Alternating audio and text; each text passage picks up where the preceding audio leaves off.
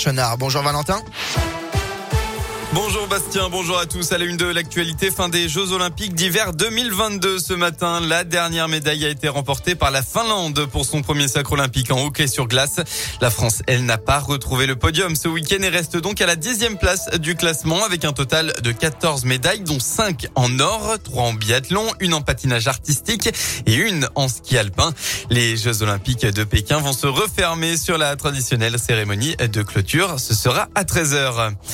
On part dans le département à Lyon. Elle a lâché son chien sur une policière. Ça s'est passé vendredi dernier, place Gabriel Péry, dans le quartier de la Guillotière. D'après le progrès, des policiers ont tenté d'interpeller un homme qui tentait de se rebeller. C'est alors qu'une femme est intervenue alors que l'affaire ne la concernait pas. Cette dernière a fini par lâcher son chien, un malinois, sur une policière. La victime a été mordue, elle a été blessée et choquée. Elle compte 11 jours d'incapacité totale de travail. La maîtresse du chien a été interpellée. Elle sera jugée en comparution immédiate mardi prochain par le tribunal judiciaire de Lyon. Nuit sonore devient un festival de jour. Après un arrêt à cause de la crise sanitaire, le festival électro-lyonnais reviendra pour sa 19e édition du 25 au 29 mai prochain.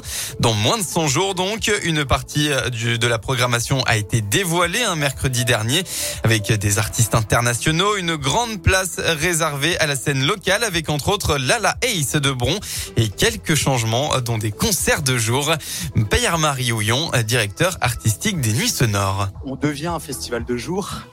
Ça peut paraître paradoxal vu euh, notre nom, Nuit Sonore, mais on voit que la journée était très sollicitée par les festivaliers. L'idée, c'est de retrouver euh, une expérience artistique un peu différente. Un live à 3 heures du matin, on ne se le permettait pas.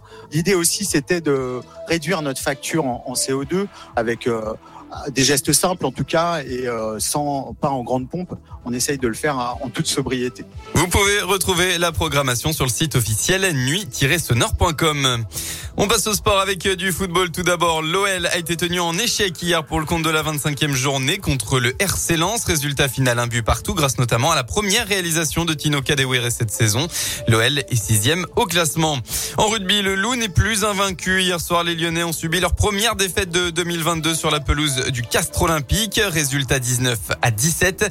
Une rencontre serrée qui permet au club de prendre le point de bonus défensif et de rester troisième du classement. On passe à la météo dans le département. Eh bien, c'est un temps changeant qu'on va retrouver aujourd'hui. Les nuages font leur retour en cette fin de week-end, mais les éclaircies continueront tout de même d'être présentes dans le Rhône. En revanche, le vent devrait se lever en fin de soirée. Et puis, côté Mercure, un peu plus de douceur par rapport à hier. Vous aurez au maximum de votre journée entre 10 et 14 degrés.